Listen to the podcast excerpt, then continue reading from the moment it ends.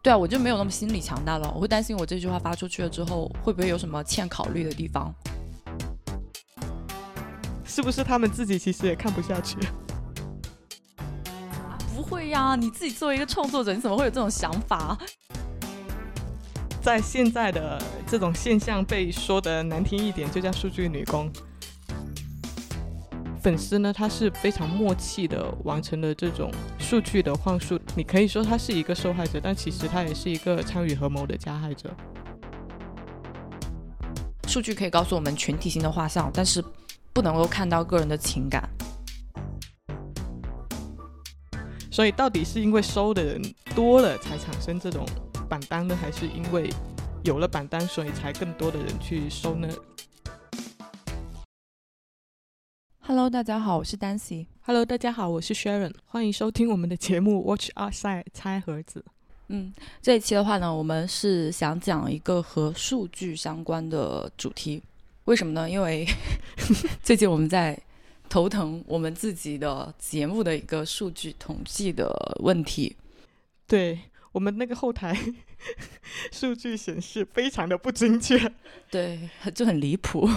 对啊，它不仅是数量差异很大，而且就是连数据的走势也是非常不符合我们实际情况的。对，因为而且独立播客的话，我们一般更看重泛用型客户端嘛。嗯，对于泛用型客户端来说，数据收集就是一个问题，因为他们分散在各个客户端平台，然后一般又没有很少有告诉你说这个播放量或者是下载量是多少的。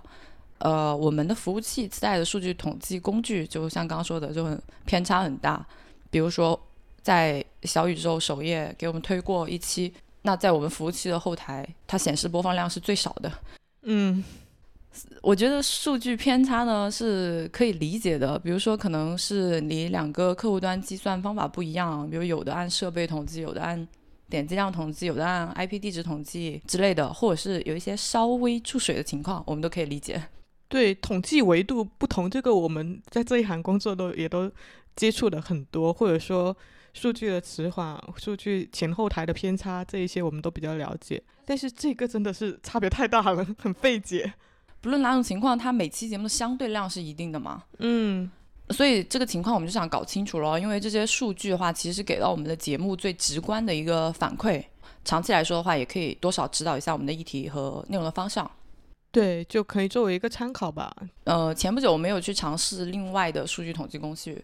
比如说那个 Chatbot 平台，就是我截图给你的那一个有排行榜的那个平台，但它好像也有点问题，因为 它告诉我们苹果博客中国区的 marketing 分类下面拆盒子是第三名耶，觉得有点不敢相信，是 No way 好吗？我们还是比较有自知之明的。哎，我也不知道它的统计维度是怎样。如果是上面的这种类型的播客小，然后又。不过我觉得还也还是差 差别太大了，所以我就觉得，嗯，大家要是有什么，就听我们的播客，有一些是其实自己是主播嘛，所以大家如果有什么好的这种后台数据的统计工具，也可以给我们介绍一下。嗯哼，在此谢过。Anyway，我们这期呃，这期就是就我们遇到的这个问题去聊一聊数据的一些内容吧。先声明一下，这一集不涉及到大数据的内容，因为也有很多其他的播客或者是行业科普文章也好，很多都讲过了。这一期我们可能更注重个体的或者是个人的一些角度。嗯，呃，首先我们可以讲一下，就是数据对于我们来说，创作者和嗯用户来说，分别会有一些什么样的感受，或者说心理暗示之类的。可能数据的话，带给我一个。比较直观的心理感受，就看着它上涨还是挺开心的，好吧？对于创作者来说，对吗？是啊，但是我觉得最最让我印象深刻的，可能还是你内容被人认可了。就是你上次把我那个别人很认真的做笔记那一种，去讲自己听了这个播客之后的一些收获，我觉得这种是更能让我有所触动的。就是你的观点输出，可能对别人也有所触动。嗯，对，因为你反正你已经公开发表你的内容了嘛，那你多少还是希望收到反馈的，不然你自己看就好了呀。是啊，建议性的那种反馈和意见，对于帮助创作者更好的去进行产出之外，也很重要。因为毕竟是一个外部的视角，你创作者局限在自己的世界里面的话，你看到的东西还是比较有限的。对，像评论里有时候会有一些人告诉我们，就是在收听的时候有什么问题啊，这些我们都还挺重视的，也有想办法说去怎么改进一下。还有一个就是数据，它作为一个反馈，就像你刚刚说，看到它上涨会很开心，因为这是一种积极的正向的反馈嘛，确实会激励到创作者。呃，这也是为什么平台它要去给予创作者鼓励的原因嘛。嗯，我看到像 Spotify，它在它会给。一些数据报告，就是用数据可视化图表的形式呈现给那个创作者。嗯，在他们在做这些报告的时候，就会用怎么说有选择性的去挑选吧。比如说，如果一个歌手他的音乐这周他的播播放量排名是垫底的，那那平台他也不会想要去告诉你这一种负面的反馈，那他们就会去。讲在其他的哪一些方面你做得更好，有选择性的激励。那对于用户来说，不管是读者或者是听众，那数据其实也会有一定的影响，就是看得到的数据。嗯，我我觉得可以分两部分讲吧，一个是阅读量或者是说播放量。嗯，就浏览量吗？嗯，就是内容的选择上面，大家也会存在一个羊群效应。你阅读量或者是播放量越多的一个内容。大家会倾向于优先去点开，就想会想说他为什么会有这么多人去浏览？嗯，在听播在听播客的时候，这个效应就还挺明显的。你在首页推荐的那些播客上面，你可能就会优先看一个大家比较多人去听的一个议题。但但部分用户他们会意识到，就是数据高不代表它内容一定对我的口味。对，像我的话，我是不太，虽然很多人会按照这种方式去去选取自己的收听内容啊，但是我的话，我是我就是看议题的内容，我是不是感兴趣的。嗯，我觉得播客听众他们可能会会存在比较多像你这种选择习惯的，尤尤其是习惯性收听播客的，就是说在今年小宇宙上线之前，他们在别的播客客户端有过一定的收听习惯的，因为其他的播客客户端它不会给你显示播放量嘛。嗯。但是你会你会怎么去选择一些新的播客听呢？就是现在小宇宙它的推荐机制，其实我们都可以发现，它每天的第二个、第三个，它就是会推荐一些新的播客嘛。我觉得对于平台来说，他们一方面是就是播客节目，它相对于其他形式来说，相对来说还是比较小的，嗯，所以他们会希望去丰富我平台上面一个内容多样性嘛，所以他们去发掘一些新的播客，扶持一些新的播客，我觉得是可以理解的。对啊，对我。去发掘新的播客的渠道会有几个路径。第一个的话，就是我已经关注到的这些人，不管是什么人或者是什么主体，他是一个播客也好，图文创作者也好，或者是一个 QL 什么也好，我认可这一个主体本身他推荐过的，或者是他出现过的播客节目，那我肯定会去找来听一听嘛。这就有有一种背书的这种方式。另外一个的话，就是根据他的议题咯。最后的话就是很有一些很主观的东西吧，有一种从品牌的角度去看待一个播客节目的倾向，比如说现在也出现了很多新的独立播客，他们品牌体系做的很完整，我会去关注一下，即使他的议题不是我感兴趣的。对象，对，呃，观察对象，对，而且还有一些听众或者是读者，他们就是以发现小众内容为乐趣的。啊，是有一些人确实会这样子，他听过了固定会听的播客，他可能就也没怎么分享。但是那种新的有意思的播客，他反倒会经常分享。还有一个评论量的问题，因为现在小宇宙是想要去推这个留言区的这个 生态的吗？对，这个其实也是它跟其他的一些平台不太一样的点。嗯，然后关于它的这个方向，大家都是有褒有贬的。嗯，我个人觉得还挺 OK 的吧。因为有一些人，他们觉得说播客它，就是对于听播客的人来说，更重要的是信息的获取，而不是去交友。会有人这样子想，那他们会觉得说小宇宙应该优先去发展一下它作为一个收听工具方面的这种功能。嗯。嗯，anyway 啊，反正评论量这一个东西也很有意思。比如说，当一个节目它的评论多的时候，大部分人他们好像会可以更安心的加入到这个评论的队伍当中。对，就我在那里发言不会显得太突兀，是吗？对，有一种隐藏在人群当中悄悄去说话的感觉。但是我觉得这个，因为播客是一种很观点输出的东西，它毕竟是提供了一个交流的平台。主播也不是说单向输出，我像我们的播客播出之后，呃，底下的留言，他有时候也会给到我们一些反馈，或者说告诉一些我们可能不是很了解的关于这个议题的其他东西。我觉得这是一个挺好的交流啊，就是。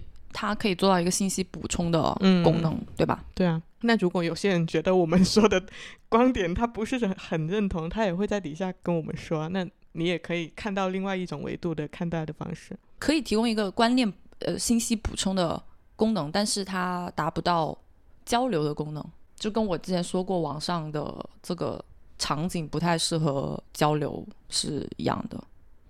当然也会有不 care 我。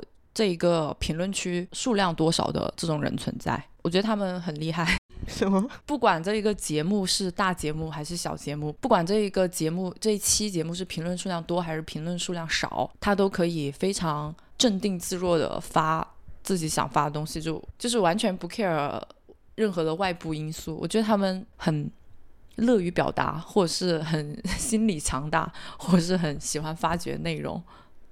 这个就是你在留言的时候会有这个心理顾虑吗？就是那里的留言人数少，你是不想留言的。我的习惯是不留言，我也挺少留言的。我可能可能听播客的这种这种习惯，我更多的是我有什么想法，我可能会因为我想的比较系统，我会把它整理在自己的 notebook 里面，就不会在那里很碎片化的分享东西。对，我会我会担心说我这句话发出去。对啊，我就没有那么心理强大了。我会担心我这句话发出去了之后，会不会有什么欠考虑的地方？哦，我倒不是觉得欠考虑，我是怕我东西写太多了，对别人其实挺挺打扰的。啊，不会呀，你自己作为一个创作者，你怎么会有这种想法？你不应该。我觉得我们要改进一下，我们要多多留言，你知道吗？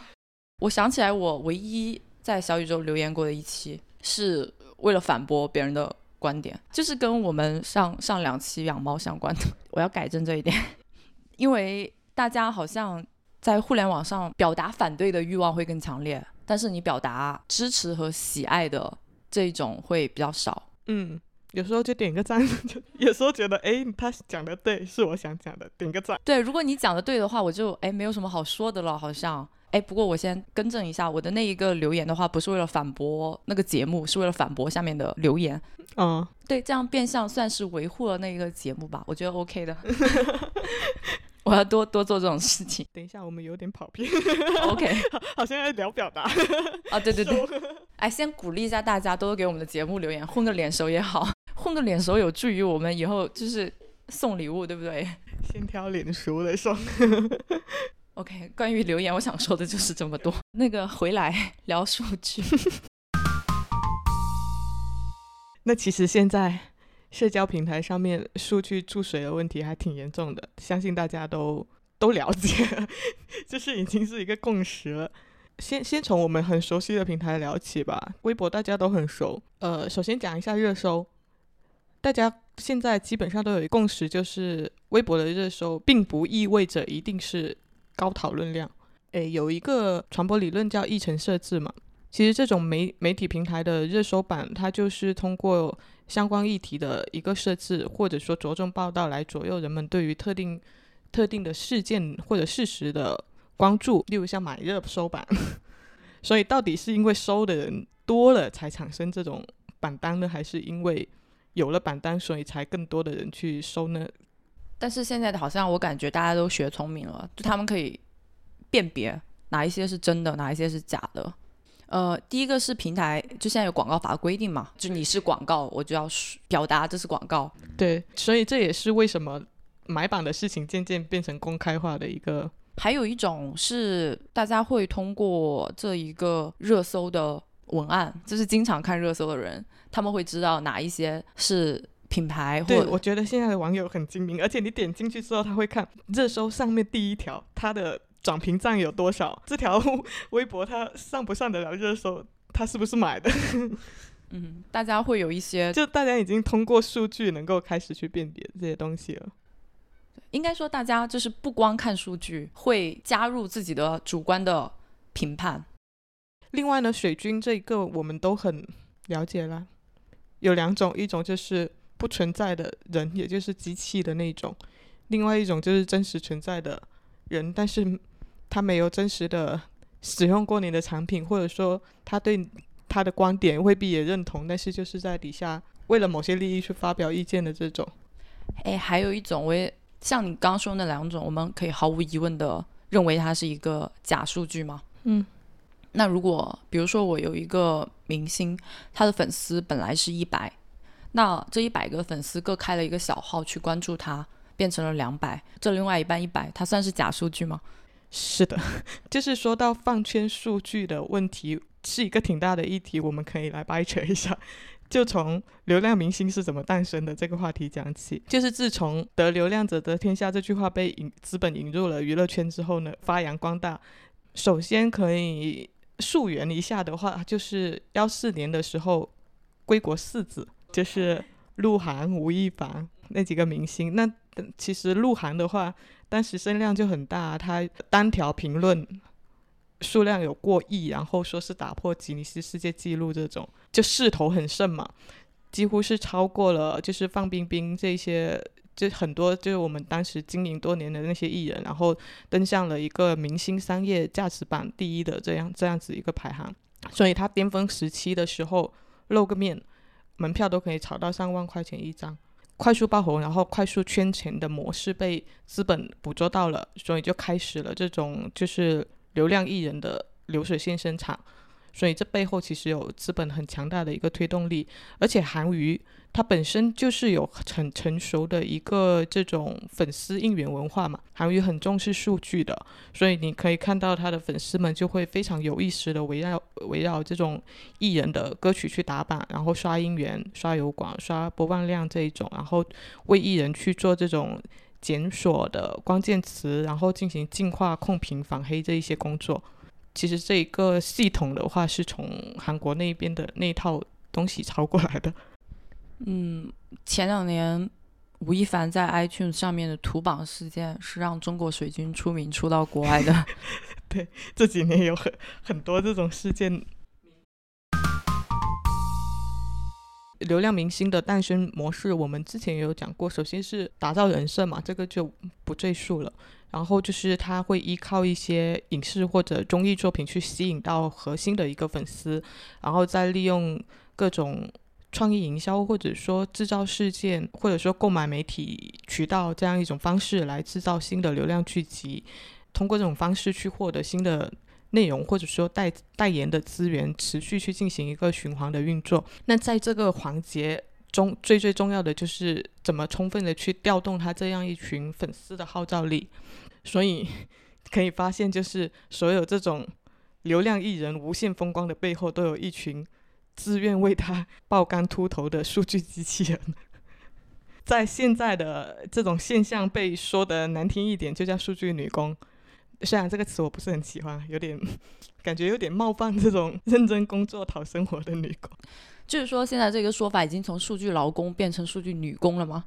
对，因为放圈追星的人里面有大部分是女生，所以就 OK 好吧。所以咯，就是爱他就要为他做数据，已经成了这种追星族的一个必修课。你可以看到明星之间的竞争很，其实很大程度上就是。粉丝之间的竞争，那其实像微博，它是调整了一个转发系统的，有调整过一次，它现在显示的上限就是一百万嘛。之前像鹿晗那种动辄过亿的转发量就已经成为历史了，但是大家还是有的比的，就会比谁家的转发量先达到一百万，然后转屏赞有没有都达到一百万，专辑是不是能够卖到一个亿，然后直播间卖货能够带到多少。就是大家会绞尽脑汁的去制造这种数据繁荣。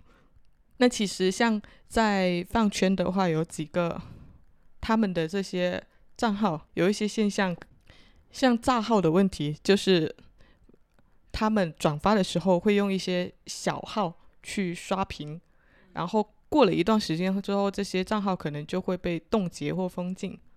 那另外一个就是像买号，他们会花钱购买一个账号，可能就是在几毛钱到几块钱不等，然后每个月他们光是买号就可以花上千余块钱。另外一个就是养号，就为了避免这种频繁的炸号嘛，然后他们就会对这些账号进行适当的去运营，去发布一些看起来相对有质量的一些原创内容，然后会频繁的去跟人互动。但是它就是另外切号的问题，我发现不仅仅是有这种大小号的切换，呃，我发现原来。微博上面还有一个青少年模式可以切换的，不知道你有没有用过那个？当然没有，所以那个模式它对于这些有什么影响吗？它对他们来说是相当于另外一个，可能在某些情况下是有点像类另外一个 ID 的感觉的。因为我是看到很多就是这种明星的关于明星的一些投票下面会有很多人在讲切换新青少年模式可以多投一票，所以我就去看了一下，发现。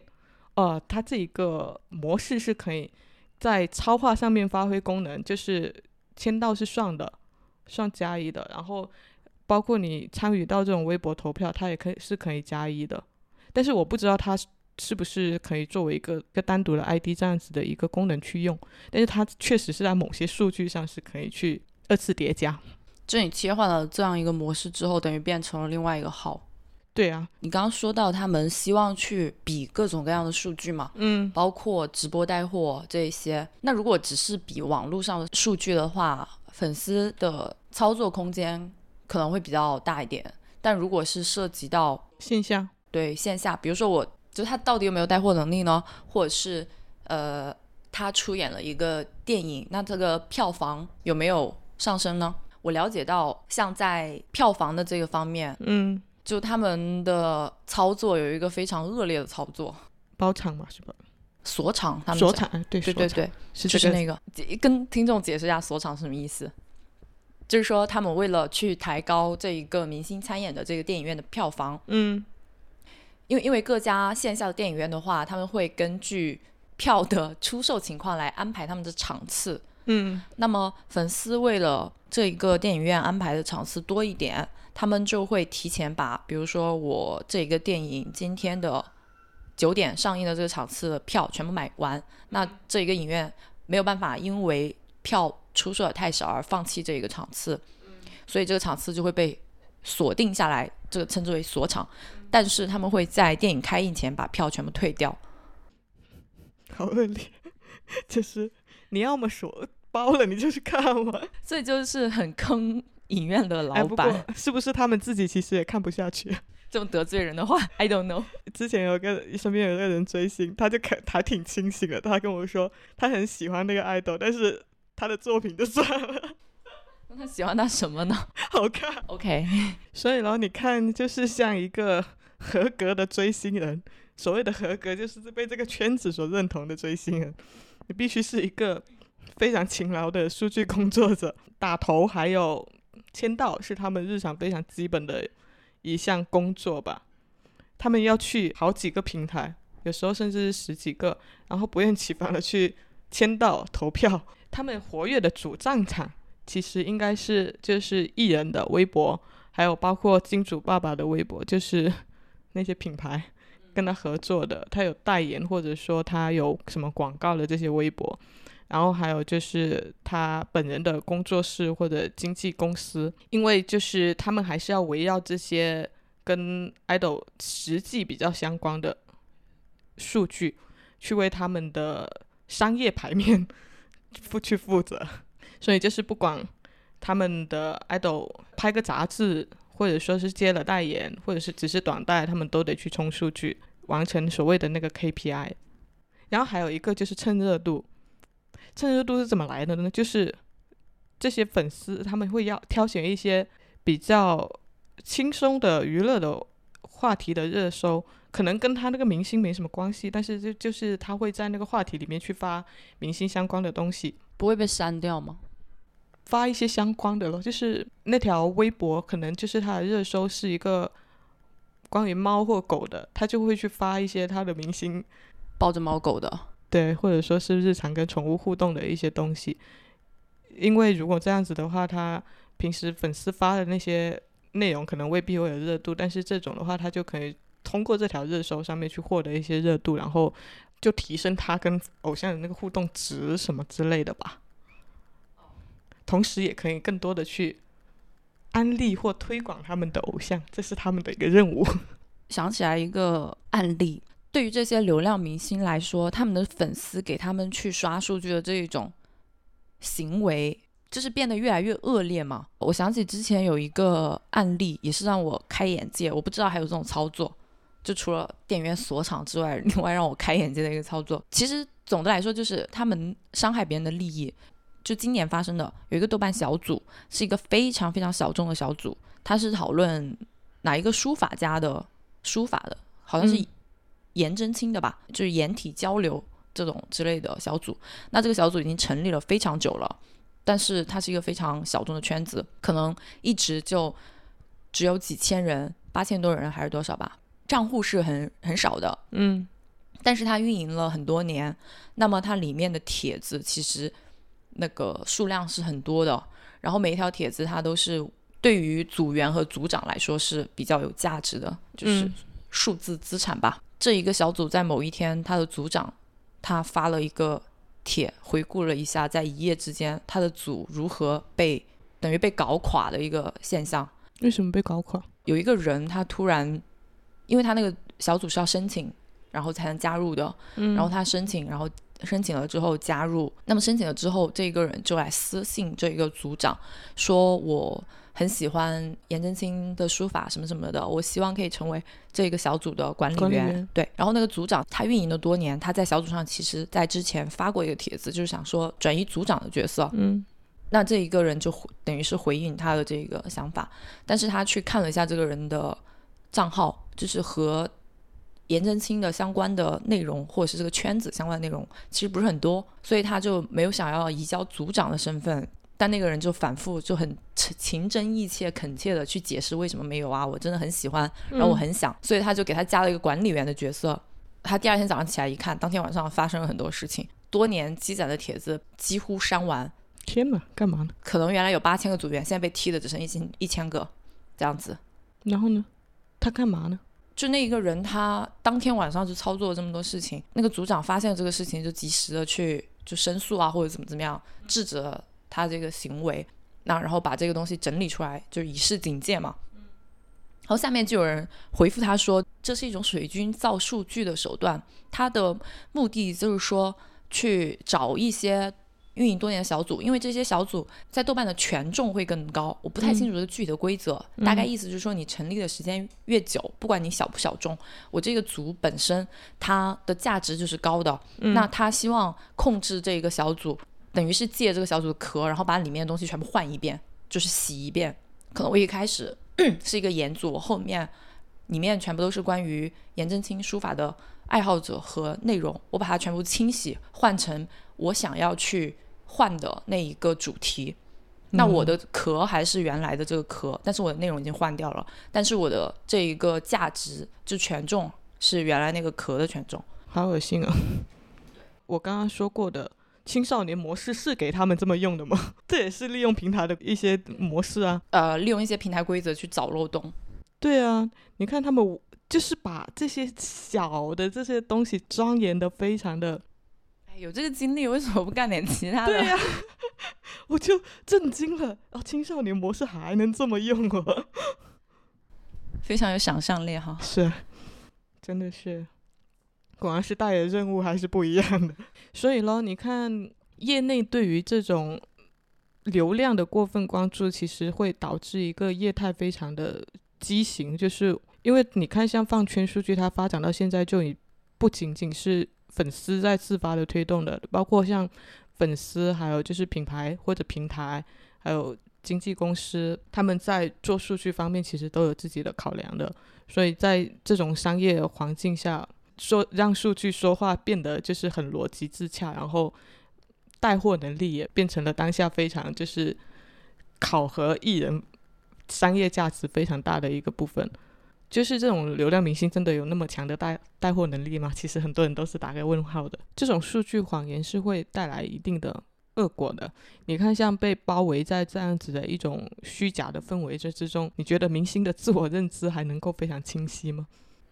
但是我觉得明星他本身就是肯定是非常自恋的人，他才会踏进这一个行业，不是贬义的自恋啊，这是一个中性词。就是你看到现在现在的话，如果你微博搜索明星的大名，你其实很想很难看到，就是有什么真实客观的评价，他的粉丝已经垄断了这种自然搜索结果的说话权。然后，即使他们的电影电视剧哪怕演的再怎么没有灵魂的演技，也是有一堆人追捧；唱歌唱得再怎么没有亮点，照样可以专辑销量冲一个亿。这样子的话，他就会觉得自己挺厉害的。所以在明星的一个社交平台里，就是看到的是世界是一片祥和的，看不到任何一点。关于自己的一点一点负面，他就没有办法去进行认知到自己一些很真实的一些不足，真正的进行一个自我提升。所以在这种数据造假之下，流量本来是一种客观结果的体现，现在却变成了一种就是暧昧不明的，既是因又是果的一种东西。粉丝呢，他是非常默契的完成了这种数据的幻术，他。你可以说他是一个受害者，但其实他也是一个参与合谋的加害者。那其实这种虚假注水的问题是一定会严重破坏行业生态的，我们都非常清楚。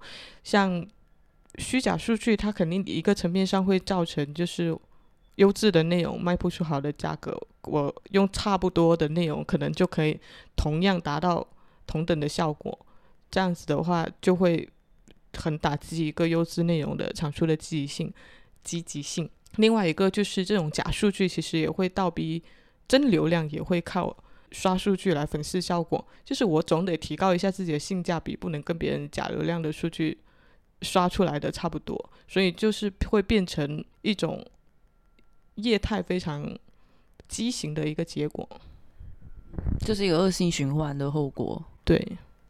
不过现在数据造假的问题上面，如果是品牌方的话，其实是有办法去解决这个问题的嘛？因为他们会启用到第三方的数据监测平台进行一些异常流量的排查。但是如果是普通大众，他没有办法获得真实真实数据，就没有办法去鉴别这样一些注水的流量。嗯，对于普通的个人的内容创作者来说，也是一个不太好的情况。那其实像数据的高低的问题，是否就可以绝对的体现内容价值的好坏呢？我我们肯定觉得不是这样子的嘛。你看现在的话，营销效果会看 KPI，然后影视剧是否受欢迎会看一个播放量，然后电影是否值得关注就看评分高低。但是其实数据只能成为衡量效果的一个层面，是无法直接去论证你内容好坏的。就是就。数据高低是否可以体现内容的价值的这个问题上面，我我们都知道，绝对意义上面来说是不能的嘛。那我们说过那些流量明星案例已经很明显了。就其他的文化产品来说的话，娱乐性的内容也永远是比深度内容更受欢迎的。就苹果播客排行榜上面前三名永远都是那种段子搞笑类的内容。嗯，但它在一定程度上，我觉得它可以体现价值的好坏。比如说，同类的产品去进行横向比较的时候。那反过来说，也就是说，当你去想要拿数据去衡量内容的时候，就要考虑你的一个坐标维度，考虑你的一个对比产品。就比如说，同样是播客节目，和大家关系更加大的那种大众文化类的节目，肯定是会比一个程序员去讨论代码圈趣事的这种节目要更受欢迎，它数据肯定是更漂亮的。但是我不能说后者的内容就不好，嗯，我也不能说前者的内容就不好，这这个是我的观点。那其实也有，我知道也有很多的，不管是机构公司还是个人，他们是非常的数据至上的。比如说有些公司它是完全用数据来指导你的决策的，当然数据很重要啦，但是我觉得说唯数据论是不可取的，因为第一你得到数据不一定准确，对吧？可能会存在着收集的渠道不完整啊，然后收集的方式不对啊，统计的方式不对啊等等的一些情况。而且这些情况都是非常的常见的，就限于技术手段。第二个的话是数字，你去读取的一些维度也可能会有偏差，嗯，而且会有一些方面利用这种偏差去用数据操纵你和我们消费者相关性最高的案例来说，比如说一场直播告诉你，呃，我这个产品我卖了三百万件，比同类产品相比多出百分之百，然后让你觉得哇，这个产品也很好吧，那我也试一试。嗯，但是他可能没有告诉你，这个产品的退货率也是百分之七十八十。对，其实直播现在退货率还蛮高的。对，还有你你觉得数据非常好，然后反过来被数据误导的，就是孙膑他不是有一个增兵减灶的一个典故嘛？就诱杀庞涓的那个典故，其实也是利用了伪数据论这种心态啊。嗯，庞涓他基本上是一个非常注重数据分析的人，孙膑当时他就是他他去进军的时候，命令士兵第一天挖十万灶，就吃饭那个灶台。嗯，呃，那个土灶，第一天挖十万灶，第二天挖五万五万灶，第三天三万灶。呃，让庞涓以为说他们这边的士兵折损很多，然后诱他进来，结果被反杀这样的一个过程。最后的话，就是数据它并不能够告诉你所有的事情嘛，数据它可以告诉我们的都是一些非常客观的东西，或者是 yes or no，或者是呃，就就这些东西吧，这些维度的东西，但它不能告诉你为什么，就这些为什么是要你自己去观察，让你自己去想的。然后数据可以告诉我们群体性的画像，但是。不能够看到个人的情感，所以我觉得说伪数据论不可取了。然后我们也需要警惕一下被数据操作。嗯，呃，现在的话，整个环境非常关注数据，往往是非常忽略了一些个性化或者说个人化的东西。像有一件产品，它可能销量非常好，但是它具体到某个人身上的话，根据每个每个人不同的实际需求，其实又有很多不一样的东西要匹配的。那如果你纯粹去看那个销量，其实也是非常不现实的。嗯，对，anyway 啊，反正我们就想在这里说，我们不是只看重数据或者只看重理性的这种电脑机器人，我们是具有真情实感的人嘛。嗯。数据另外一个维度就是落实到比较个人身上的，有些人会用非常量化的一些数据来要求自己。有一个词叫做 “量化教主”，就是 形容这么一类人做什么事情都要标准化，然后数据化。例如，我这周看了几本书，我每顿饭可能会吃多久，然后我会每天会睡多少个小时，我的体重要维持在多少。然后到大一点的，可能是就是包括他的人生规划的，我三十岁之前要完成什么目标。我多少岁之前要赚到自己的第一桶金，就是用非常数据化的一个轴在要求自己的。你会有这种倾向吗？我是一个不太量化要求自己的人，就是我觉得有人喜欢秩序，有人喜欢混乱，然后有人喜欢那种就是有序之中有一点小小留白的，然后有人喜欢那种混乱之中有一点点秩序的。我觉得这些都挺好的。就无非是找到适合自己的节奏，但很明显，我就是偏向于那种 喜欢在混乱之中隐隐找到一点秩序的人。就我不太用一个很强的一个条框来要求自己的生活。我觉得在数据数据在个人生活当中的一个应用吧，嗯，可能会有两种比较有意思的方向。嗯，第一种就是我们大家都会想得到的，就是你刚刚说到这些。非常严苛、详细的用数据去规划和指导自己的生活的，对这一类的人，就是很理性、很有秩序的一类人喽。我其实也很佩服，对我也很佩服。但对于我自己来说，我可能我对我也不算是那一种人，但是我会倾向于把我的个人生活当中需要这样子去。做的，比如说，嗯，因为在这种人的生活当中，有一些东西它不是数据可控的，比如说我三十岁的时候要结婚，这东西真的不是你太能控制的。对，但有一些，比如说记账这种事情，它是就真的是纯数据化的。嗯，对于这个东西的话，我我是比较接受度比较高的。你是会 日常会记账的一个人吗？对，我会记账。不过我是仅限于懒人记录法，因为记账的话，现在有记账软件的帮助，所以变得很方便嘛。嗯，我我记了大概有四年还是五年的时间。哦，那你坚持挺久。因为到现在已经变成一种习惯性动作了，所以就变得很轻松。哎，很奇怪，他们都说金牛座是一个非常在乎金钱的金星座，但是我完全没有这种这种习惯，就是我对金钱的敏感度跟对金钱的这种。care 好像不太，但但是我觉得记账这个行为，它就是和你在不在乎金钱没有太强的相关性。嗯，我觉得它和对于自己的一个生管理，生活的掌控，对嗯比较有关系。那种巨细无遗用数数据去量化自己生活的人，他们可能对于自己的生活的就掌控力非常的强。对，但是我可能就是仅限于我真的能够用数据掌掌控的那个部分。嗯，理解。对，所以我我还是尽量希望这个部分不会给我带来太多的麻烦，这样子的一个倾向。嗯我想说，另外有一个比较有趣的方向，是和我之前看的一本书有关。哇，这本书我买了三年，因为这个议题，我终于打开了它。